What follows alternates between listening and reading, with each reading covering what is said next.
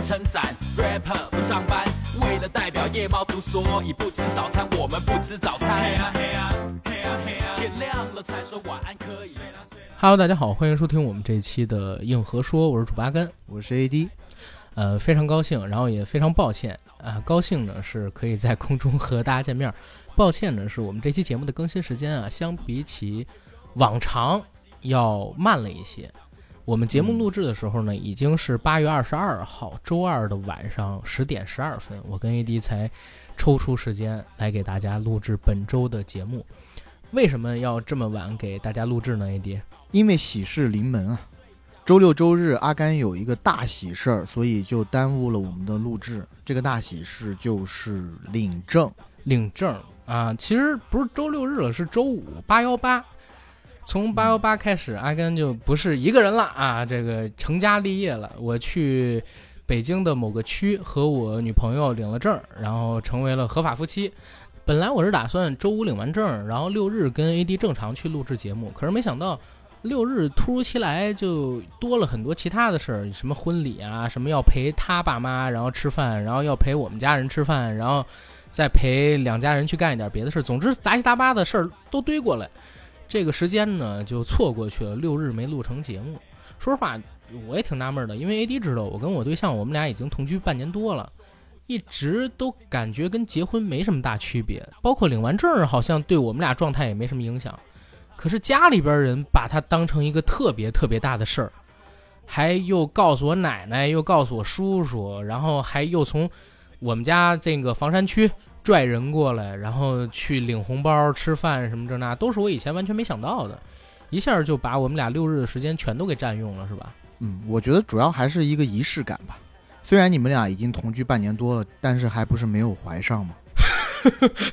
这次领了证以后，就可以名正言顺的去怀上一些东西了，不是，那怀上梦想啊应该也不至于，应该也不至于。怀上一些新的梦想。呃呃，对对对，怀上一些新的梦想。然后说讲讲真啊，这儿呢正好也预告一个事儿，因为我在呃这两天跟家里边的人聊了好多，主要就是在聊明年的婚礼的事儿。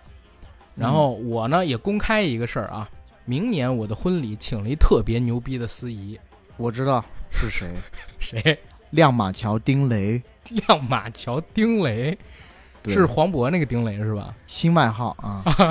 没错没错，就是 AD 了。然后这两天我们彻底定下来，就是明年啊、大概到六月二号左右举办婚礼。然后 AD 呢那天会作为我们的司仪给我们去进行主持。然后现在也在找什么婚礼乱七八糟的场地之类的，所以这两天特别的忙。本来我跟 AD 呢是想周一晚上给大家补录，但为什么又赶成周二晚上十点多才打开这录音设备呢？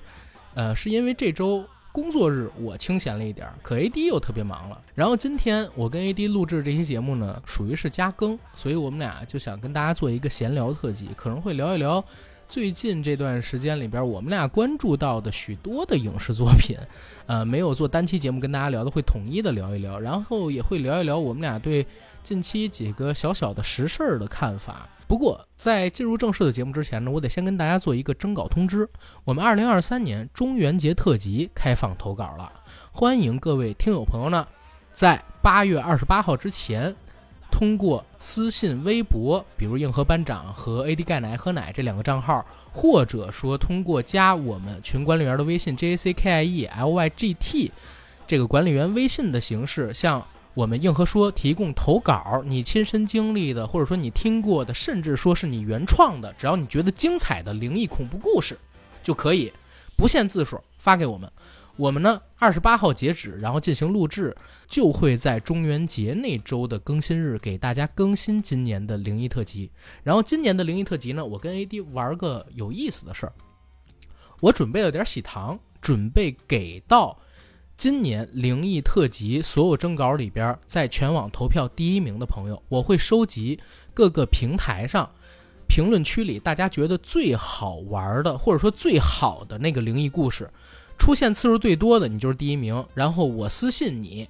你告诉我你的地址，我把我领证的喜糖发给你，好吧？然后这是我们的征稿通知，欢迎大家踊跃投稿啊，参与我们二零二三年的灵异特辑。但是我觉得只是喜糖的话，是不是这个奖励不够大呀？你应该把你的结婚证发给人家。不，那这胡说八道！喜糖够了，喜糖够了。我们买的还是挺好的喜糖，我我准备了差不多八九盒，还有你那份呢。等到周六去你们家录节目的时候再给你。然后就没什么别的了，就大家赶快投稿吧。嗯，再之后进咱们今天正式的节目。今天是八月二十二号，咱们不如先聊聊八月二十二号中国影视圈最大的一件事儿呗。呃，就是七夕，有几部爱情片的上映，七夕《念念相望》七夕啊还有这个《燃冬不，今天最大的事儿不是诺兰来了》吗？啊。对了对了，诺兰来了。诺兰今天呢来到了中国，并且参加在北京环球度假区环球大道影城的《奥本海默》的首映礼的放映。嗯呃，而且呢，在今天还和环球公司的朋友，还有他们安排的一些嘉宾进行了简短的对谈。嗯这是今天可以说燃爆了整个电影圈的事儿。因为虽然我也去了其中的一场，可我那场是没有诺兰的，但我身边所有的群都在转诺兰在环球大道上受到的影迷的热捧，无数人喊着 Chris Chris Chris，不不知道的以为是呃某个同名同姓的流量鲜肉，是吧？哎，这个例子举的不好啊，这个例子举的对对对非常的不恰当，请你跟诺兰道歉。我要向诺兰道歉，但是真的，我没想到他这么高人气。然后这次的活动，我们电台呢也有一个人参加，那就是 AD，对对吧？呃你，可以跟大家分享分享这次活动的第一感受吗？对，就是当时也在现场，然后我也跟这个导演见了面，啊、举行了亲切的会晤和短暂的交谈，呃，然后这个活动的话，我觉得挺好的。呃，为什么说挺好的呢？因为如果我没有记错的话，除了上海电影节，杰森斯坦森来到了中国，呃，跟影迷朋友为了巨齿鲨做了一些宣传以后，嗯呃，其实今年到今天之前，没有一个好莱坞的明星来过国内。如果再算上疫情之间的三年的话，已经三年多的时间，没有好莱坞的艺人嗯过来了。呃，我觉得诺兰来真的给中美电影产业或者中美电影之间的文化交流开了一个好头。嗯，嗯我也希望诺兰这次的来访是中美电影相互交流的一次重启，就不仅仅只是我们在他们这儿上映，他们在我们这儿上映的关系，两边的电影人可以继续的多交流起来。因为你看，像乌尔善导演、陈思诚导演，他们都是去美国有参加过中影举办的一个青年导演学习计划的活动之后，哎，备受启发，回国之后其实也带动了我们整个电影产业的升级，对吧？包括郭帆导演，然后吴京导演都参加过，还有陆洋啊、还有大鹏。没错，所以这样的交流，我是希望以后越来越多，然后越来越频繁。这样的话，我们的电影产业也会越来越好，对不对？嗯然后今天我是看到现场人山人海，我我说实话，我当时给你发微信，我说我都惊了，我没想到一个导演哎，甚至我我觉得诺兰导演他这次受到的粉丝的追捧，是我认识的所有的影迷的追捧。你要知道，我身边好多影迷，他平时都不进电影院看电影的，他们只看那种流媒体上流出来的艺术电影。，OK，嗯，对，但是诺兰来，所有人都像发疯一样在朋友圈里边转发现场的照片啊、路透的信息啊，还有诺兰的合影、签名海报什么这那的。我我确实是没想到，而且诺兰导演在电影界的地位，我觉得独树一帜。他是我认为的为数不多的几个以导演的身份就可以成为一众你不管是文艺青年也好，或者是喜爱商业片的影迷也好，心中的偶像，真的是偶像级别的存在。对，而且有时候我觉得诺兰的粉丝还不一定是特别纯粹的那种电影的粉丝，嗯，他是诺兰电影的粉丝，但不一定等于是电影的粉丝，你懂吗？没错，而且有一个现象，就是诺兰的电影打上“诺兰”这两个字，它就是票房的保证，一定程度上票房的保证。对，人们会为了这部电影是诺兰导的而来看，但是现在，比如说在好莱坞，有一些导演也能导一线的电影，比如说嗯。克里斯托弗·麦考利，但是嗯。他导的电影，比如说《碟中谍》系列，大家去看的还是汤姆·克鲁斯，而不是这个导演本人。而诺兰呢，我觉得比较有代表性的就是他前两部电影，比如说《敦刻尔克》和《信条》，嗯，其实嗯。他们的主角，呃，对于我觉得起码是中国影迷来说都不算特别的大咖，都不算特有票房号召力，对不对？没错。但是大家知道那是诺兰导的电影，都会区别对待。没错，所以这次《奥本海默》也是未播先热。你看，其实，呃，七月份的时候，这部电影已经登陆了北美银幕，然后从七月份开始，在国内的社交媒体上就有无数多的朋友朋友想知道到底这部片子会不会在国内上映。而当这部片子真正定档到咱们八月底的时候，国内的影迷我敢说像过年一样。然后我今天跟 AD 两个人呢，其实也都是第一时间看了呃这一部《奥本海默》。我们两个人都是非常喜欢的，但是因为电影还没有正式的上映，我俩也不能跟大家做什么剧透。但是就有一个建议，这个片子有一个概念叫心理惊悚，它的表现手法呢是用 IMAX 摄影机去捕捉那种人物的特写镜头，特别细微的面部表情跟生理反应，所以越大的银幕，这种表情的细微变化的冲击力就会越大。所以这片子大家有机会或者说，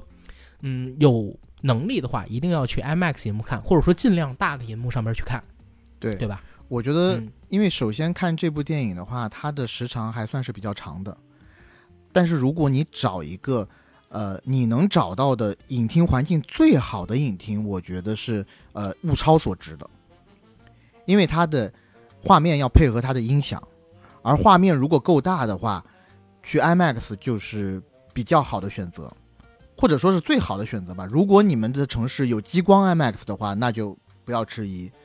，Go for 激光 IMAX。因为你要知道，这部电影在美国当时上映的时候，IMAX 是给他腾了三周的独家档期，连他之前两周还是一周的《碟中谍七》都必须为他让道。所以为这事儿，汤姆·克鲁斯还有点小不高兴了。而且这部电影之前已经差不多是环大陆上映了。并且呢，获得了全球票房，如果没有记错的话，是六亿多美金的好成绩，直奔七亿多美金去了。啊，奥本海默有六亿多美金了！奥本海默最近在全球电影市场非常的火，好吗？我靠，除了芭比，芭比和奥本海默，芭比海默的名声一时无三。我操，我讲真，因为因为他在北美上映之后，我其实没有关注过他的票房成绩。你刚才跟我说我。打开猫眼电影看了一下，现在不算大陆的票房，它是七点三亿美金。我，我靠，这是个传记片哎！哦，已经七点三亿美金了。七点三亿美金全球票房不算大陆，因为我今天看了这个片子，我我说实话，我我就在跟你录制，就咱们俩提到这个话题前一分钟，我对这片子的预期是它在海外可能现在只有两亿美金。我只能说，你太小看诺兰的号召力，我真太小看他了，太小看这部电影现在在海外电影市场中的热度了。我靠，因为我我会觉得他会不会没有信条卖？因为信条里边还有好多大厂，七点三亿美金，我操，这这正常情况下就是也是年度前十，哪怕没有疫情的时候，差不多也能进年度前十的一个成绩了。这还没算大陆上映，大陆上映有可能就八亿美金就破了。看来我也得对《奥本海默》在国内的票房成绩再提高两三个预期吧。不过这片子毕竟还没上，咱们现在聊太多也不好，对这片子是剧透。等到正式上映之后，咱们看会不会出单期的节目。咱们先把话题聊到其他的已经上了或者咱俩已经看过的也能聊的片子上面去，好不好？嗯。啊，我想先跟大家推荐一部我最近在刷的网剧。这部网剧的名字呢叫《雀刀门传奇》，是赵本山老师他和他团队最近做的一部网剧。我首先我知道，我提这部网剧呢，很多人会觉得阿甘你怎么这么土，对吧？但我想分享一个特别有意思的观感。我不知道大家有没有看过这个《雀刀门传奇》的网剧，它制作不是很精良，然后它也没有《武林外传》这么好笑，它是一个古装武侠喜剧。但是我看完之后，我就想给它冠名为古装版乡村爱情，古装武侠版乡村爱情，然后让我有一种在看《康熙来了》的感觉，你知道吧？就是有一个名词叫做电子榨菜，这个叫《雀刀门传奇》的网剧就特别像这种电子榨菜。我回到了那种吃个饭，或者说我打个字、赶个稿子，在旁边放着当背景音，然后看着也挺舒服的那种。小剧小喜剧片的感觉，特别好玩。我还有一个好玩的事儿可以分享。嗯，你如果现在打开《雀刀门传奇》的豆瓣页面的话，你可以看到他编剧的第一位是谁，然后那个编剧不太有名的一个编剧，但是我想说的是，那个编剧竟然是我的微信好友。那那挺好，替我表达一下这个我对他的喜爱啊。我说实话，就是《雀刀门传奇》也好，还有赵本山老师也好，他给我一个很有意思的观感，就是赵本山老师他这么多年出的电视剧，除了呃马大帅，我可以说是艺术上的精品之外啊，其他的几乎所有的电视剧我都理解成是电子榨菜，但是特别说称职的刘老根儿呢？你把刘老根儿置于何地刘老根，我也觉得是电子榨菜。啊？我以前我跟你说正经的，嗯我小的时候我能看进去刘老根儿，但是我不太能看进去马大帅。啊，我是一直都是飙学之迷，一直深爱飙学。讲真，我能给你讲好多飙学的段子，就比如说，而且我我这么跟你说，就是赵本山老师是一天才，你知道吧？嗯，呃，在那个马大帅里边有一个我觉得真的是天才才会的拍摄手法，因为赵本山老师是没学过怎么拍电影、怎么用镜头的，但是他能做出来一些神来之笔。他是马大帅系列总导演嘛，有一场戏是彪哥得知玉芬喜欢的是马大帅，在医院里，然后彪哥出门了，打了一辆出租车，然后上了出租车之后，彪哥眼睛就一直在流眼泪，人家问哥，你家里边是不是遇上什么事儿了？然后范伟就跟这出租司机说：“你你看我像有有家的人吗？”然后出租车司机说：“呃，嗨，没事，大哥，你要去哪儿我带你去。”一个没有家的人，你带我转转转吧，转转去哪儿转转？不不知道，你就转，没有你这么要求的！你好歹跟我说一目的。怎怎么着是是差钱还是差事儿？就转转不行吗？然后彪哥从自己兜里掏出五十块钱，那个时候的五十块钱啊，零二零三年那五十块钱，给那个司机了，然后说你就给我赚赚五十块钱呢。然后这司机骂了他一嘴，但是低声的骂，然后瞥了他一眼，收下这钱，然后就开车走。然后接下来这个镜头是啥呢？彪哥坐的后排，眼泪就顺着这个车窗外的景物的掠过，一直流下来。音乐配的是特别悲怆的音乐。当你觉得这整个场景挺有情绪、挺带感的时候，赵本山老师的神来之笔来了，他把镜头换成了这辆车的外景，然后突然拉高、拉远，最后你发现这辆车围着他们开元市中心的一个花坛子，在原地转圈儿，整整转了五十块钱。我真的，我小时候看到这个我都疯了。还有这个范德彪，你知道吗？他晚上研究研究这个书，他爱看书嘛，但是没有书可看，他看什么？他看说明书，看了一灯泡说明书。这说明书上面跟他说：“请勿将灯泡放入口中，否则啊这一段我还取记得不出来。”然后彪彪哥，彪彪哥说：“啊，去你妈的！能放进嘴里，怎么会拿不出来？”然后下一个镜头就是他真的拿不出来了，那灯泡挂在外边，然后他打电话报警，你知道吗？报警报幺二零，然后呜呜呜，因为嘴里边卡着灯泡，什么话也说不出来，他让那个当地的工作人员、服务员，他们酒店的维多利亚的过来找他，然后又不好意思告诉人家说吞灯泡了，人家说彪哥你说话你说话呀。他把那个灯泡说明书从脸上拿下来，然后说：“你怎么吃灯泡啊？” 然后给他送到医院去，正好碰见马大帅帮玉芬看病，然后马大帅不是说那个玉芬喜欢大帅，但是大帅没告诉过德彪嘛？他看见德彪来了，以为德彪知道玉芬喜欢的这事儿了，然后他就说：“德彪，你怎么来了？”德彪说：“哦，我我来医院办点事儿。”然后那个马大帅说：“你知道了。”德彪突然来一句：“啊，我我我知道了，你你也把灯泡塞嘴里了。”啊，不好笑吗？我靠！全程冷漠脸。我我我我跟你说，我小的时候我太爱马大帅了，我靠！嗯但但这个就说远了，就是《雀刀门传奇》，我自己觉得是这个样子，就是如果你喜欢，你是东北人，或者说你是北方人，熟悉北方语境的，然后你又闲的没事儿，你不要拿它当一个特别好看的电视剧或者一个特特别好看的电影，你就拿它当一个背景乐，你就放着，挺有趣的啊。对，想给大家推荐一下这个剧。你刚刚说了一个喜剧，然后是《雀刀门传奇》，是呃，那我也推荐一个喜剧吧。当然，这个喜剧其实不需要我去推荐，因为很多人已经，呃，之前在他出资源的前后，已经在电脑前蹲守了很久了。就是一部在我国大陆地区是没有办法公映的一部电影，嗯叫《关于我和鬼变成家人的那件事儿》。呃，啊，如果是呃简称的话，很多人会把它叫成是《鬼家人》，然后主演就是许光汉、林柏宏，还有就是本色出演的炎亚纶，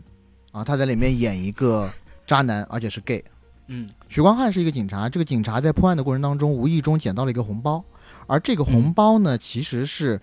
呃，一户人家为了给他已经过世的孙子去寻找冥婚伴侣的一个红包，因为我们一说到冥婚啊，首先这就是一些老人家才会信的东西，而这一户人家呢，死去的又是孙子，所以大家想他肯定是应该去找一个女的结婚，但是因为他的孙子是个同志，而且没想到这户人家的老人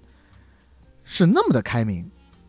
他想要为他逝去的同志孙子去找一个老公，这才瞄上了许光汉。然后整体故事的话，对于我来说，我觉得呃，我可以很负责任的给他打一个三星，在豆瓣上，我觉得是比较理直气壮的。但再高的话，我觉得可能还稍微欠缺一点。但是我就觉得它里面的这个，首先它的大构思是非常新颖的，敢想、敢玩、敢拍。然后中间有一些喜剧桥段呢，是特别对我的喜好，就是比较的低俗。啊，首先跳跃闭着眼，呃，中间有一个许光汉的台词：“零背十九厘米不含头啦，十九公分不含头啦。十九公分啊、不含头，不含头都有十九公分，你想想看有多长啊，非常的长。还有那个什么，像你这种心眼小的男人只有三公分啦。呃，就所以我们男生一定要心胸开阔。俗气了一点，俗气了一点。然后我就是看了《鬼家人》以后，我反过去看了一个美国的今年的也是同志喜剧，叫《Bros 哥们儿》。哦，但那部电影其实我就看不太下去，反正我还是觉得更吃华人语境底下的这种同志电影，因为呃，毕竟还算是比较内敛一点。然后如果是美国那边的话，就有点太外放了。那作为我这样一个直男，可能接受起来还是有那么一点点困难啊。但我已经很努力的尝试去接受了啊。我讲真，我跟你打分一样，就是《鬼家人》我也打了三颗星，因为我讲真，我是可能看的港片比较多，它里边所有的情节，除了跳出这个恐同直男遇上 gay 这概念之外，我都见过。像呃，洪金宝有一篇叫《霹雳大喇叭》，其实就是警察，然后遇到了一个鬼，这鬼帮他破案的故事。还有一个片叫《瘦虎肥龙》，就是洪金宝跟那个麦嘉他们两个人。这种拍档喜剧，包括成龙大哥跟克里斯塔克那个《尖峰时刻》不也是一样的吗？但就他多了一个概念，就是这次的搭档虽然还是一个诙谐，然后一个偏木讷，然后呢，可能一个是鬼，一个是人，但创新点就是一个是恐同的直男，特别恐同的直男，甚至可能会对直男有点歧视。嗯，这就让我想起了我们俩共同的一个好友，在某一个聊天局上边。当着我们俩的面跟另外一个男生说：“你放心，谁谁谁，我知道你是 gay，我也不歧视你。” 我当时第一时间想到的就是他，你知道吗？然后这样的呃声音吧，我们身边也经常能听到有人发出，然后看到电影里边展示这样一个人，而且展示这个人从恐同直男。变成一个可以心安理得接受世界上各种不同的恋爱取向、性取向的，呃，健全的人格的时候，他的驯化路其实这点是蛮有意思的。但是跳出这个大框架，一切都乏善可陈。而且我正经还有一个感觉，我可能是因为今年看到了什么《封神》，看到了《热烈》，看到了其他一些片，我觉得，呃，中国台湾的电影在制作规格上。实在是和我们大陆电影差的太大了，正经的差太大了。所以这儿也有一个想法是啥？就是中国台湾的电影，包括中国香港的电影，如果想呃跳出和中国大陆做制作规模比较的话，就只能以我们刚才所提到的这种创新性的设定，或者说比拼创意，找出另外一条门路。否则，现在已经竞争不过我们大陆的电影。我自己觉得，但是他们确实还有一些的题材优势嘛，比如说鬼啊、恐怖片啊这种东西，我们确实受制于审查的原因，我们拍不了。但纯台湾本土的电影受制于这个市场太小了，嗯还是嗯，所以也没办法做大。所以你看到《鬼家人》里面制作的时候，你会发现里面有那么一两场飞车戏，就非常的捉襟见肘，就拍的非常之假，一看就是完全电脑特效做出来的。对但我就很纳闷，为什么这个片子在豆瓣上边能有八点二分？而且我身边你知道有好多人说过年了看到这部电影属于，就这一点我可能不太理解。当然，其中有一部分我我说就是在朋友圈里边发表过年了的朋友呢，他是同志群体，但是我对他们的认知是，他们虽然是同志群体，但也是非常好的影评人。为什么也愿意给这个电影打四颗星，甚至打更高的星？我说实话有点不太理解的。电影本身还是电影嘛，它也没有那么那么的精彩。嗯，这是我们俩对于《鬼家人》看法。所以之前有好多朋友想让咱俩做有关于这部电影的长的评论节目，咱俩也没做，就是觉得没什么太多可聊的点，跳出这个框架。然后除了这部《鬼家人》，还有刚才提到的《雀刀门》之外，这俩是喜剧啊。我最近还看了一部电影。这部电影呢也是挺有话题度的，但是我自己并不太喜欢的电影叫《我经历过风暴》。嗯、我相信很多朋友还没有看这部电影。为什么没有看这部电影？是因为它其实可能真的没有那么好看，起码我自己觉得没那么好看了。再有一点是，好多人可能被它的宣发给劝退了，是吧？这事儿我跟 AD 有聊过，这个片子在上映的首日搞出了两个让大家觉得比较反感的宣发行为。你要说的是有一场活动，他让陈思诚起来回答问题吗？因为这个是佟丽娅演的电影。对，因为我有朋友在那一场，然后我朋友跟我讲，其实他是叫了两遍陈思诚的名字，陈思诚才站起来，嗯，而且非常明显的是啥呢？就是没有提前告知。过，没错，而且特别明显的是没有提前告知陈思诚这件事儿。嗯所以陈思诚是突然被 Q 起来的。我他们不知道，就我那个朋友原话跟我说的是，他不知道这个事儿是佟丽娅本人受益的呢，还是他们这个宣发团队没有经过佟丽娅的同意，然后自己搞出。但大概率是前者了。但不管是前者还是后者，都没有告知过陈思诚。虽然陈思诚在大众的印象当中可能是呃这个佟丽娅。他们这个婚姻当中的一个过错方，然后他本人的这个观感也不太好，但这个行为本身上是挺不尊重人的，他是这么跟我说的。呃，再有一个就是在他们首日的观影里的另外一场上边，他们安排了呃两个和某流量鲜肉有标签性话题关联的女生同时观影，而且还在前一个女生刚刚回答完问题之后，就 Q 另外一个女生站起来回答问题。然后另外一个女生当场其实就怒了，表达了自己的不忿，还有对片方这种宣发行为的抵制以及生理上的反感。就这个事儿也在网上引起一些风波，但我不知道是因为，呃，这俩女生确实在网上大家都不是特别喜欢，因为他们俩黑粉挺多的，还是因为这个片方用营销把他们的热搜给压过去了。反正我没看引起太大的波澜。嗯，对，而且那一个视频我印象特别深，就是叫陈思诚起来回答问题那个视频，因为那个视频呃有很多网友他们很会造梗嘛，在那个视频转发的时候会跟上一句话，就说因为陈思诚前面坐着郭帆，当叫陈思诚起来回答问题的时候。郭帆的第一反应是抿着嘴，稍微笑了一下，但之后很快的做了表情管理。网友造的梗是郭帆在那两分钟之内想尽了一切让他痛苦的事儿，才能让自己不笑出来。但我可以感觉到陈导被点名起来回答问题的时候，那一刻是非常惊诧和错愕的，然后也感觉到有一些不情愿，慢慢的才站起来。而他旁边坐着的其实是全副武装的刘昊然，然后刘昊然见此状况也是颇感尴尬，而且把帽檐又压低，然后整个头也低下去。所以我觉得像这种剑走偏锋或者说目的性太强的宣发，嗯，确实挺遭人反感的。但是话又说回来吧，我觉得这一部电影。可能是不是因为它的呃质量没有那么的高，所以嗯宣发必须剑走偏锋，才能以期，呃，也唤起一些的呃社会话题度。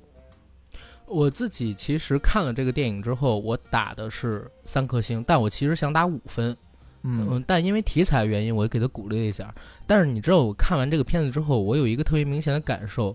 就是嗯，我我觉得如果好多人说《消失的她》是一部很算计的电影，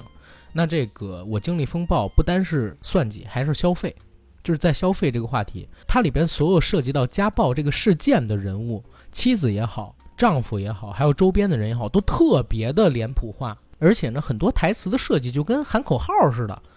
让我非常明显的感受到导演想把他觉得观众会吃、观众会买账的所有元素，一股脑全给你推出来。整体的观感我，我看下来就不是很好，还不如当年那一部，呃，叫《不要和陌生人说话》电视剧。嗯，然后这片儿现在在在豆瓣上边是七点二分，但我自己觉得，如果刨除大家对于这个题材的一个鼓励分，可能只有五分，或者说不到六分。这这是我对这片子的一个真正的评价。嗯，呃，你刚刚说喊口号式的那种台词，让我想到了前两年有一部《门锁》。《门锁》因为是翻拍自韩国电影嘛，然后我嗯其实觉得里面大部分时间白百合还是演的比较自洽的，呃，除了她最后那个段落，就非常喊口号的去打坏人的时候，她边打坏人边大喊出来：“我不怕你，我不怕你！”当时看得我非常的坐如针毡，就是那一幕。会让我明显的感觉到，肯定是制片方想要在这个地方上扬一下，把情绪带起来，嗯但呃没带好，反而有点尴尬。对，所以就是还是得跟陈思诚学学精。他们现在做这个公式，到最后一步算法的时候，用的还是非常简单的加减乘除，没有学什么开根方之类的，对吧？就是做的还是不够的顺畅。然后刚才这儿说到这片子它的两个营销的方式，这俩营销的方式真的让人挺反感的，也导致这个片子在上映的过程当中，有很多人就不愿意去看，它的票房成绩就不好。然后再之后呢，还有呃，我最近看的一部网大，我想跟大家推荐一下，那个网大的名字叫《小角色》，是一个昨天晚上我在写完了一些东西之后，我在豆瓣上边看到的一个网络电影，没完全没有这个知名明星出演，只有七十一分钟。但是这个电影挺有意思，它致敬了昆汀，你知道吗？致敬了宁浩。他做这种非线性叙事，而且多视角的转换，而且在片尾字幕上边还感谢打上感谢，感谢昆汀，感谢宁浩，感谢盖里奇，感谢一大堆导演。讲的故事呢，其实就是几伙人，其中有抢劫金店的，呃，然后有当地帮人催账的黑老大，然后呢有怀疑自己家爷爷流传下来的这个碗是古董，然后到电视台去鉴宝的这种所谓的底层人民，还有呢就是欠高利贷的，然后发现这个碗可能很值钱，偷碗的小贼，然后还有当地歌厅里边的小姐。他们这些人一起在一个洗澡堂子里边发生的故事，阴差阳错的，但是因为分了不同的线去进行每个人物的详解跟叙事，最后呢又统合他们的故事线，玩的还挺精巧的。所以这片子正好也不需要花钱就可以看，还挺有趣的。有兴趣的话，大家可以看看。包括其实如果想学怎么写剧本的话，我觉得这种故事还挺有启发的。七十多分钟也不费什么时间，有兴趣的话大家可以瞄一眼。啊，这是我看到的一个网大电影，而且我我感觉今年不只是今年了，其实从前两年有一部叫《硬汉枪神》，咱还做了节目的网大。我不知道 AD 你还记不记得？从《硬汉枪神》开始，好像破圈的网络电影就越来越多了。以前是豆瓣上的人根本不会去关注，现在好像关注这个类型群体电影的人也不少了。小角色是破圈了吗？没有破圈，但我是在昨晚上临睡觉之前，我在豆瓣热播那个推荐页看到它，当时应该是第三顺位，所以我直接点开了。啊，那应该是有人要关注才会上那个位置嘛？因为小角色这个呃网络电影，我之前也看到了类似，可能是有朋友在朋友圈里面大概嗯推了一下，但是那个应该是制片方之一。然后我当时看到“小角色”这三个字的时候，我感觉第一反应啊，我是在想，哎，难道是一部抄袭之前有一部电影叫《小人物》的小人物，网大吗？嗯所以后来就没有再往下去看，因为我觉得，嗯，八成是这样的。但听你这么一说，哎，是非线性叙事还是多视角的？我觉得我也挺感兴趣的，之后也得看一看。其实我觉得还有一部电影可以给大家说一说，因为我发现已经有不少的听友在不管是群里面啊，还是在我们的节目下方，想让我们提一提这部电影是啥呢？就是前不久上网的一部电影叫《命案》，郑宝瑞的。哦，对对对，嗯，怎么说呢？《命案》这部电影我们俩都期待了非常久，看到的结果呢，我觉得不能让我们特别满意，因为我们自己感觉是银河印象系列的中下游的作品。呃，电影的前三分之一，我觉得还一直有吊着我的胃口去看。大概电影过了中半段的时候，我觉得就是郑宝瑞导演好像有一点放飞自我了。嗯或者说，因为这部电影的编剧是游乃海吧，可能郑导就让游乃海随性，他想怎么写就怎么写了。我感觉到后面有一点点没收住，但是嗯，这部电影里头，我觉得最出彩的是林家栋的表演。对，嗯，林家栋演的还是非常好的，但是跟他演对手戏的那个年轻人，应该叫杨乐文是吧？我觉得嗯好多场景完全接不住他，会让我感觉演技的差别有点大。而林家栋在里头有一句台词我记得特别深，就是他有点像半疯癫状态，一直在讲：“我就是花，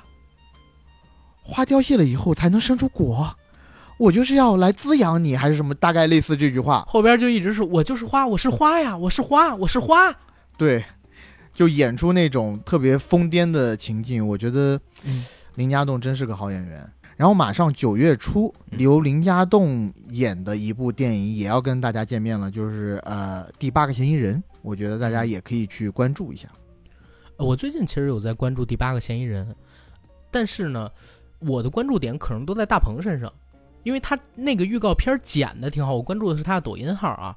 他抖音号里边放出了有一段物料是大鹏三个造型，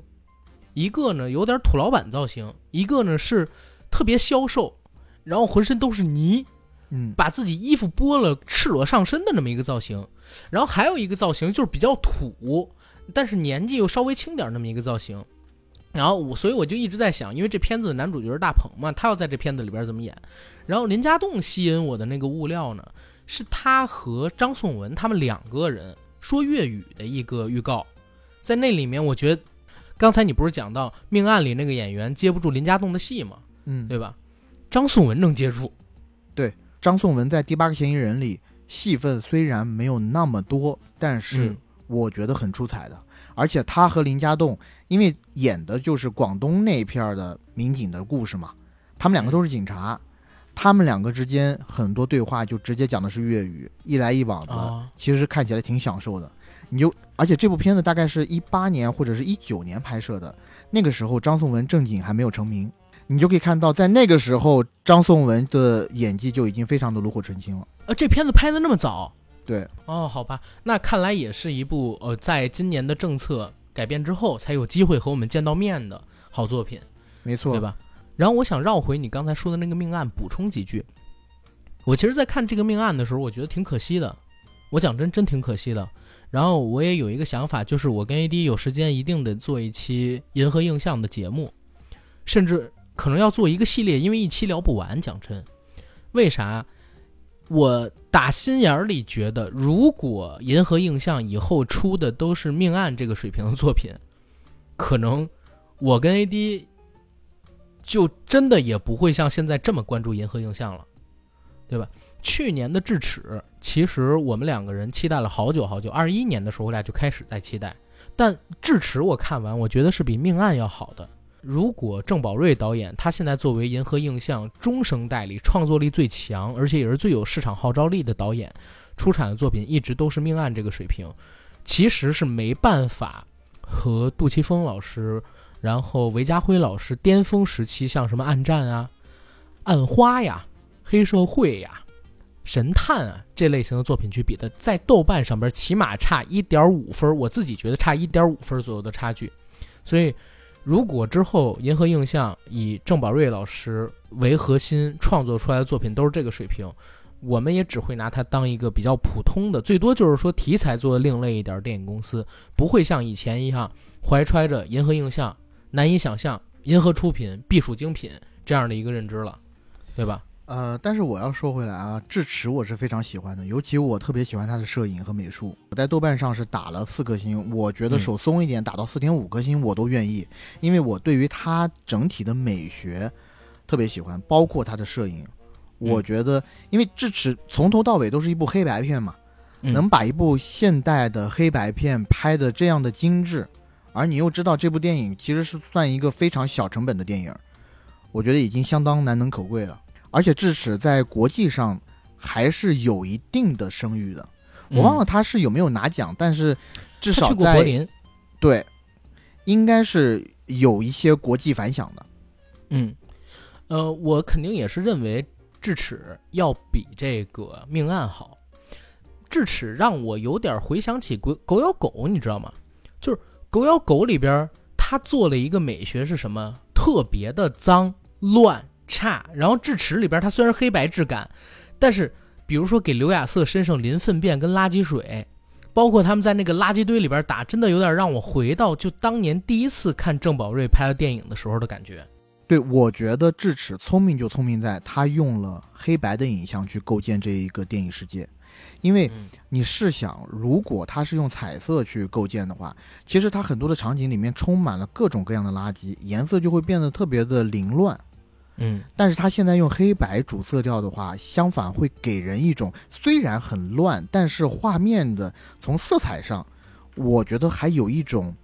典雅或者说凌厉的感觉。我不知道这么说、说的对不对啊？统一了视觉。对，给我自己的感觉是我看上去是一个享受，而且郑宝瑞在现在这样的一个年代，还大胆的去用一个全篇黑白的方法去创作，我觉得也勇气可嘉。行，这是有关于电影方向上的。然后除了影视类的作品之外，我们今天啊也可以聊一聊，就是我们两个人最近所关注到的一些影视行业内的，嗯，我们自己觉得有意思的新闻或者说事儿吧。第一个事儿呢，其实也是很多朋友们想让我跟 AD 聊的，呃，李玟 Coco 跟浙江台蓝台的这个事儿，对吧？其实这个事儿我们俩第一时间就关注到了，但讲真，没有做节目的原因是撑不起一期节目。我们知道蓝台肯定很无耻，但是你说真的围绕这个话题聊一个半小时有点难聊。正好借着今天这个时间短的机会，我们俩简单的讨论一下这个事，然后跟大家说说我们的看法，好吗？我觉得首先我们要纠正一点，Coco 的这个事件，当然它是和蓝台有关，但是主要的直指的矛头重心是嗯，好声音节目组和好声音背后的公司，和蓝台还是有一定区别的。灿星对，而灿星也因为这样的事儿，它的股价反正在周六我们查的时候已经跌了百分之二十了吧？对，我们只希望它的股价可以一直平稳的再继续跌下去。甚至那天我们两个人私下聊的时候，我都在想，是不是有必要行业呢针对于灿星这家公司进行一定的封杀，对不对？因为我自己觉得，Coco 本身他逝世这件事儿就是一个大家心里会觉得很难受的事儿了。当时我们没有做节目的原因，也是因为我们两个人对 Coco 不太了解，真的不太了解，就没办法做一期完整的长节目。但是我们肯定是痛心他离开这个事儿了。然后他离开之后。关于他的新闻呢，就更让人觉得难受了。又有他跟他二姐的所谓的新闻，又有她和她丈夫，甚至我不知道是不是前夫啊，他们两个人似乎还没有彻底完成离婚，只是分居了。他们两个人中间的争执，然后还有前夫的孩子对于李玟可能让普通百姓很心寒的一些行为，然后再之后呢，本来这些事情已经快过去一个月，大家。逐渐淡忘，好声音这事儿又出来了，然后听到李玟姐在录音里边自己扛着癌，然后腿还受着伤，完全没有知觉，在台上表演。然后好声音团队似乎还把他本来安排给自己准备让他扶着自己的那个学员给弄下去了，导致李玟最后倒在台上，而且呢还发生了李玟团队有的人分高，但是被淘汰。李玟在现场和他们争执的时候，录音里边表示啊，有人推搡李玟这样的情况。那我我都不说他到底是什么艺人或者怎么样啊，因为普通人也是一样的，不应该受到这样的对待。他还是个病人，而且是个患有癌症的病人。你这个好声音的团队是没有人性吗？还是说怎么样？怎么能够这样做事儿呢？所以为什么群情激愤，然后对灿星这家公司进行讨伐？包括我看到好声音二零二二那一届，他的豆瓣分数已经降到三分以下了。这证明网友们还是善良的、有公益的嘛，对吧？而且最近两天，我也在微博上看到了越来越多的明星，包括之前好声音的学员，包括李玟自己的，呃，战队的一些学员，勇敢的站出来，然后指出了当时的一些真相，包括韩红啦、珍妮啦，都站出来说挺李玟，然后也看清那些和好声音沆瀣一气的人。而好声音这个节目怎么说呢？我不得不承认，它在一二一三年甚至一四年的时候，还是带给了。呃，至少是我吧，很多快乐的。嗯，最初的那几届，我觉得，嗯，以一个娱乐节目来说，它的娱乐性是非常好的，也确实也给，也确实提供给了很多人一个新鲜的舞台。但是呢，随着好声音举办的次数越来越多，呃，不断的有其中的导师离开好声音，然后离开以后，可能过一段时间接受别的台的采访的时候，就会去做一些爆料。我们也。渐渐的发现了啊，好声音这样的一个节目，其实也是充满了剧本、人为控制这样的一个情情况的。刘欢导师退出以后，他自己说，啊，一开始觉得进好声音是真的想去发掘一些中国有潜力的歌手。当他录节目越录越多的时候，他会发现，好像这一切已经不像他最初想的那样发展了。好声音这个节目越来越倾向于给那些很会编织苦难身世的歌手。更多的镜头，而对于那些只想用声音和唱功比拼的选手，好声音反而不愿意那么大力的去推他。对，而且在后面的一些内部爆料，更有人提出，原来好声音所谓的导师转身也是可以用钱去买的。还有人说明码标价，导师转身五十万转一次，嗯，而过了初赛以后，复赛的价格要更加的加码。所以说，好声音从某种程度上已经变成了很多资本的游戏，这我觉得从某种程度上是相信的吧。当然，我不愿意相信所有的选手都是这样，但起码中间肯定是有，呃，好些选手，因为这么多季了嘛，呃，每一季里面大概有那么几个选手肯定是凭着资本的力量上来的。甚至陈奕迅在接受香港电视台采访的时候，他也说过，当他作为好声音评审的时候。他有几次很不愉快的经历，其中就包括一次，最开始他听到一个声音，他觉得这个声音还可以，但是又没有好到可以转身的地步，所以他就没有按转身的那个按钮。但是他耳麦里传来了导演组的声音，导演组不停的在跟他说：“哎，按一下，按一下。”但是他还是保持了本心，他没有按下去。然后，可能过了几轮，或者说过了几天。当他再听盲选的时候，他又听到了同样的声音，而这一次导演组给了非常明确的指令，就是让他按下去。所以陈奕迅之后不来了。我有个问题，嗯，你知道我是杰伦的粉丝，有没有一种可能，杰伦也参与其中？对，我觉得，因为呃，如果你看周杰伦的话，你去从他上小 S 节目的时候，你可以看见。一零年之前的杰伦和一零年之后的杰伦其实是两个截然不同的杰伦。一零年之前，其实有很多时候他是比较青涩的，而且好像也不知道怎么去跟这个娱乐圈打成一片。但是，一零年之后，他开始慢慢的会主动的去在康熙讲一些梗，呃，讲一些笑话，主动的去带一些节目的节奏。所以，我觉得，嗯，这个就很难说了，因为你毕竟拿人家这份出场费。所以，如果他的要求没有那么过分的话，我相信大多数明星还是会，呃，顺着导演组的意思来的。前提是只要不那么过分。所以以杰伦的行业地位，我觉得他是不需要去管那些特别无理的要求的。就比如说，如果杰伦战队的某些成员受到了不公正的对待，嗯，我相信他是会勇敢的站出来的。之所以杰伦没有发声，我觉得导演组也是见人下菜碟儿，他也不敢惹周杰伦。对，这个我信。你想，谁能惹周杰伦？就当时蔡徐坤火的时候，有人抢榜，杰伦的粉丝八零后、九零后能刷上热搜，几亿人都知道这个事儿，然后几千万人上微博上边去刷数据。好声音团队敢惹李玟，绝对不敢惹杰伦。所以就从这个事儿上面来讲，你这节目组真是挺下作的，你知道吗？呃，这个就下。不得不说一下我的偶像陶喆，呃，他最近已经快要变成我的前偶像了，因为他最近出了一两首歌，我真的是觉得有一点失望。对新他的流沙挺好的呀，他不是新款的流沙，他有后面有两首歌，一首叫《活啊该》，一首叫《全世界都在唱的歌》，还是叫《全世界都在听的歌》，反正两首歌我觉得都挺平庸的，我没有那么喜欢。但我要讲的是，因为陶喆在当年他的行业地位不够，所以他在某一个电视节目里面，应该是和孙楠同台竞技的一个综艺节目，嗯，我不知道叫什么了。全明星战，对，《全明星战》在《全明星战》里，他和吴克群一起改编的一首歌曲，竟然被孙楠的好朋友、很多孙楠歌曲的制作人金武林打了零分。我谢谢他。那个那个金武林特别的傻逼，嗯，我陶喆你自己不争气啊，你你知道吗？就是如果从我的角度上来讲的话，你从另一方面就是陶喆自己不争气。如果你的地位是跟周杰伦那样，首先你也不会去参加那样的节目。第二，金武林算什么呀？他敢欺负你吗？嗯，是，但是我看那个节目，我最讨厌的你知道是谁吗？不是金武林，嗯，是孙楠。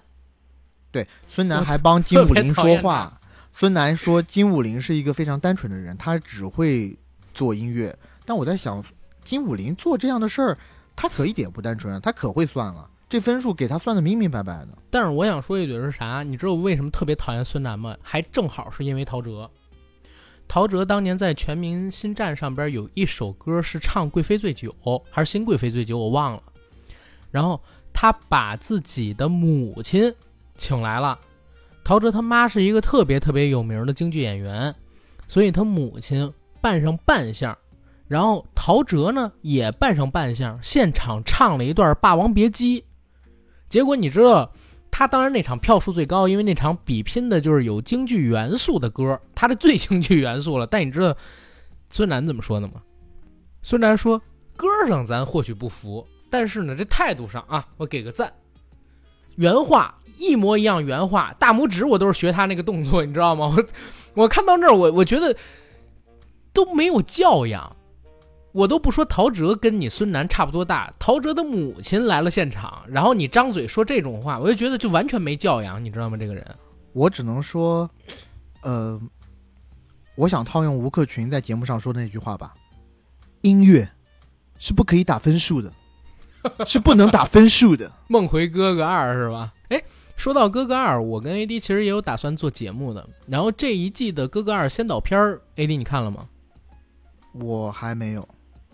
哎，我看了那个先导片儿，我好喜欢王耀庆啊，他特别有综艺感，好好玩儿。然后胡彦斌也有点意思，我我终于发现你为什么觉得胡彦斌是才才子，或者说以前喜欢胡彦斌了。胡彦斌必须是才子啊！他多小的时候就已经出出道了，而且唱的歌都挺好的。踩胡彦斌第一个问题，你知道是啥吗？他说：“我们梳理了您出道前八年的成绩，每年分别制造热单五点八首，然后平均每年的唱片销量超过二十万张，平均每年拿奖多少多少个。您怎么评价您出道的前八年和后边的这十几年？”问胡彦斌这个问题，然后胡彦斌你知道吗？当时听他们念前半段的时候，满脸笑意，然后听到问这个问题，哎，突然之间脸色就变了，然后说：“嗯，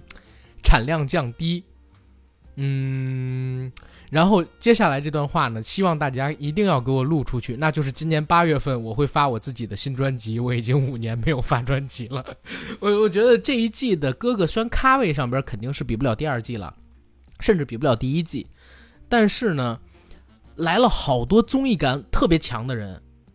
像胡彦斌，我也第一次发现他这么有综艺感。他他跟好多人打招呼，长袖善舞，你知道吗？当然了，最有话题性的那点，我我真的建议你看一下，是林志颖登场的时候。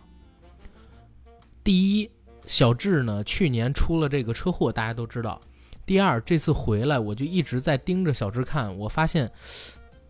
他首先长得和过去是有点不一样了，但是我真正知道他那个伤伤的有多重，你知道是通过什么吗？嗯，通过他的声音，林志颖的声音全变了。他以前的声音是挺清亮的，有那种少年音，然后这次我听到林志颖说话，他声音是哑的，他嗓子哑了，可能是出车祸的时候，不是说他整个那个面部的骨头。全都伤了吗，然后重新塑形做整容，然后才恢复成现在。我都怀疑是不是他的发声系统声带都受到影响了，就整个声音是哑的。所以这一季看看吧，初舞台有没有值得跟大家聊的？呃，然后我也觉得这一季可能从综艺效果上边会比第一季和第二季都好笑，因为来了几个特别懂得综艺的人。这是哥哥，咱们到时候肯定得给大家录期节目，是吧？嗯。对，然后我觉得今天有一个信息想要跟大家讨论讨论的，或者就是闲聊嘛，反正我们这期就是闲聊，就闲扯一下。就是因为今天其实是七夕节，这个在节目一开头我就说过。然后呢，每年这种节日呢，一个是七夕，一个是情人节，到这一天这个时间点，一定会有那么几部爱情片上映的。今天呢，有三部爱情片上映。然后区别于以往的是，第一次在这种时间节点上，爱情片不吃香了，而且非常之惨。今天上映了三部爱情片，首先是《念念相忘》，第二是《燃冬》，第三是最遗憾是错过你。这三部片子我为什么说很惨呢？因为他们的上座率没有一个是高过十的，《念念相忘》是百分之九点四。燃冬是百分之六，最遗憾是错过你是百分之八点九，而就票房上来讲，今天第一位是孤注一掷是一亿六千多万，学霸到现在我现在看的是猫眼专业版啊，它还在跳动，大概是五千八百多万，念念相忘是四千四百多万排第三，然后第四是封神三千六百多万，然后就到了燃冬，一下子比封神少掉一半儿。呃，只有一千五百多万，然后就是最遗憾是错过你一千零五十六万，而在这里头，我觉得比较有意思的是，最遗憾是错过你，因为这部电影几乎是零宣传，而票房上来看，零宣传的结果也并没有特别的糟糕，只比燃冬少了五百万，而燃冬我们知道有两位很重量级的演员，我把屈楚萧都不算，嗯。就是周冬雨和刘昊然，呃，燃冬的票房号召力为什么会这么差呀？我觉得跟片名有关。今天七夕夜进影院的好多所谓的刚需的，呃，这个情侣，甚至可能平时都不会进影院的，他们可能会选择名字上边最像爱情片的电影。你燃冬，你听名不像爱情片，不像什么最遗憾错过你跟念念相忘，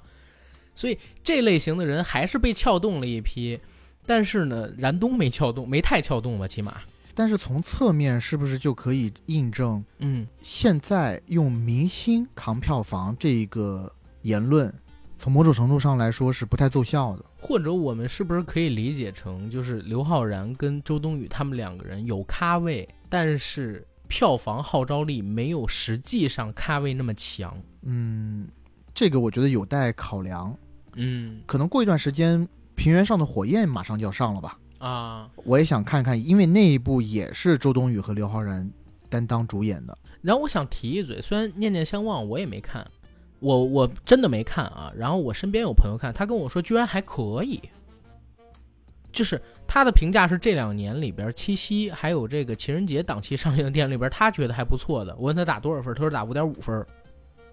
我说我说我说真的吗？他说是，但是。我想说一点是啥？大家别觉得五点五分很低啊，因为我跟 AD 经常跟大家普及，在咱们国内春节档和这个七夕档上映的电影是什么样的。五点五分真的是佳作了，在这两天上映的电影里边。不是春节档了，是情人节档。啊，情人节档，而且我觉得我这朋友打五点五，最终有可能他豆瓣儿打六点多分呢，因为现在我看了一下，他猫眼上的评分是九点三，居然比孤注一掷还高零点二。豆瓣上我现在有六个好友看过，好友评分是五点七。嗯，差不多嗯跟我说那个嘛。对，所以我觉得应该还是呃，如果你买票去看的话，应该还是 OK 的。反正在这三部电影里面，我觉得，嗯，从娱乐性来讲，或者说市场属性来讲，可能它算是平衡的最好的一个。燃冬的话，因为导演是陈哲艺，那如果熟悉陈哲艺的观众或者影迷朋友，大家都知道他之前的作品是个什么样的风格，相当文艺的一个导演了，所以他的内容可能受众比较窄，这也嗯。是在一定的情理当中。呃，但是就现在的这个票房水准的话，我确实没有想到，嗯，这三个演员，因为如果单看咖位排名的话，我觉得他的咖位其实是要比另外两部作品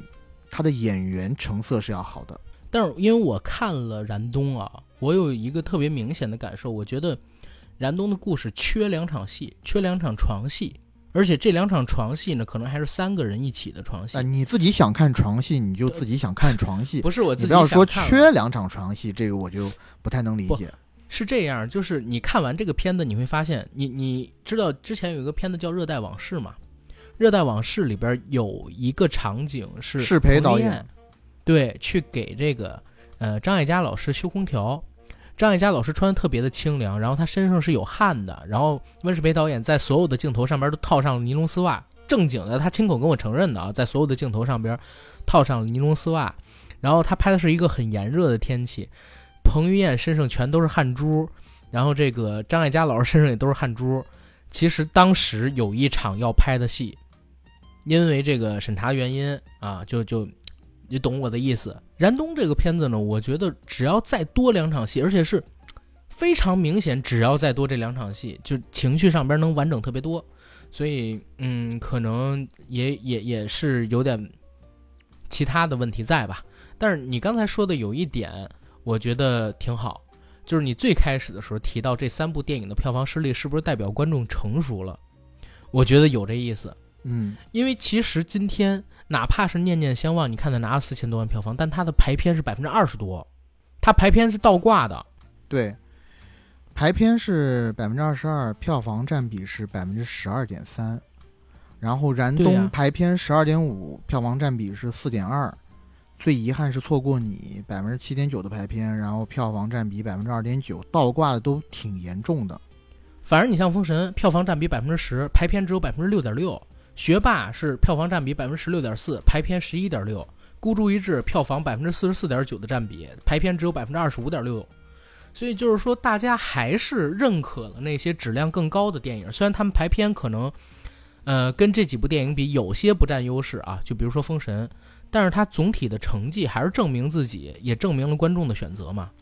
对，我觉得一方面是观众成熟了，第二方面我觉得也是观众被骗怕了吧，因为已经连续好几年，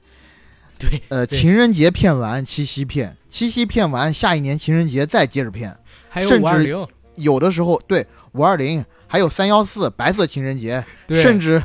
甚至那个贺岁档啊，贺岁档已经，被某一个演员啊，那个某相声演著名相声演员的孙子 骗了好几年了。对，最近我看到网上一个网图，据说啊，今年可能在贺岁档那边，呃，某著名相声演员的孙子又会有一部电影要上，然后嗯大家就做了一个梗图，就是拟人化的贺岁档。听到这个消息以后，大叫着：“你不要过来呀！” 好吧，我我其实还想说一个事儿，我不知道大家有没有关注到一件事情，就是今年这个史上最火热的暑期档，现在临近尾声了，嗯，但是似乎市场上边的片子开始供给不上了。对我跟很多行业前辈有聊过，说明年可能会有一定程度的偏荒，因为今年市场这么好，其实有很大程度上是过去几年积压的一些片子，嗯，今年一下子法外开恩、大赦天下都给上了，然后到嗯。明年的话，其实会有一定的压力，因为据说今年开机的项目就不是特别多，呃，这个有多种多样的原因吧。首先，可能很多的影视公司还没有从三年的寒潮当中复苏过来，挺出来。对，第二个呢，可能是呃经济大环境也在下行，种种原因吧。导致今年好像开机的数量没有那么，那到明年的电影市场可以呈现一个什么样的状况都不太好说。我在猜想啊，如果明年的本土电影产量不太足的话，呃，那好莱坞电影还能顶上。但是到后年的话，又出现新的问题了，就是后年好莱坞电影可能会有一定程度的供给不足。嗯，我知道。而我不相信，在明年很快的时间内，这个。国内电影的产量也能很快的提上去，就我我说的是提到今年这样一个质量又高、数量又多的水平啊。嗯，可能后年国产电影和西方电影数量都不太足，那到那个时候该怎么办？对，而且你关注的还比较远，我关注的就是眼下，我感觉九月份会凉下来的。就会凉下了很多。九月份，现在我说实话，我只看到了《永安镇故事集》，还有九月二十八号上映的一批电影。中间其实我都觉得是空档期。然后包括诺兰的这一部八月三十号上映完的电影，到九月八号《永安镇故事集》之前，其实影迷当然会很喜欢奥本海默，但我觉得单靠他一个片子撑十天的市场难，撑不住啊。对，呃，九月一号还有个机体赛车吧，但那个我觉得可能就沦为炮灰了。然后，而且十一。那几部电影之后，就国庆档之后那几部电影，整个十月到十一月，我现在也看不到什么片子。嗯，所以你就说今年其实也没有大家想的，当然暑期档是非常的火热啊。可是暑期档过去之后，马上又会陷入到一个今年上半年那样缺片的窘境。不知道到时候咱们国家会不会再出台什么政策刺激一下，或者多引入一些可能非好莱坞的。其他国家的电影来补充我们的市场体量。对，其他国家的电影，嗯，你是说韩国吗？嗯，可能有韩国，然后有日本，包括俄罗斯。其实还有一部，就是大家最近值得期待一下的电影，是史上投资规模最大的那部，叫什么名字我忘记了啊。去太空拍的吗？查一下。对对对，我回头查一下，然后改天我跟大家就是好好的来聊一聊，预告一下。我觉得现在已经很危急了，因为你想。现在市场这么热，如果你后边没有持续的好片子来供啊，好不容易刚回温的市场又冷下去了，影院又得倒一批。但是我说句实在话，嗯，人们通常是健忘的。你要回想三四月份的时候，这市场上还是冷到一个不行，好不好？每天大概就只有三千多万的票房，三四千万的票房。现在到目前为止。应该已经连续六十二还是六十三天破亿了，每一天票房都可以破亿。而在七八两个月当中，我们已经看到好多次，星期六、星期日的票房两天每一天都可以破四亿，这是之前想都不敢想的一个局面。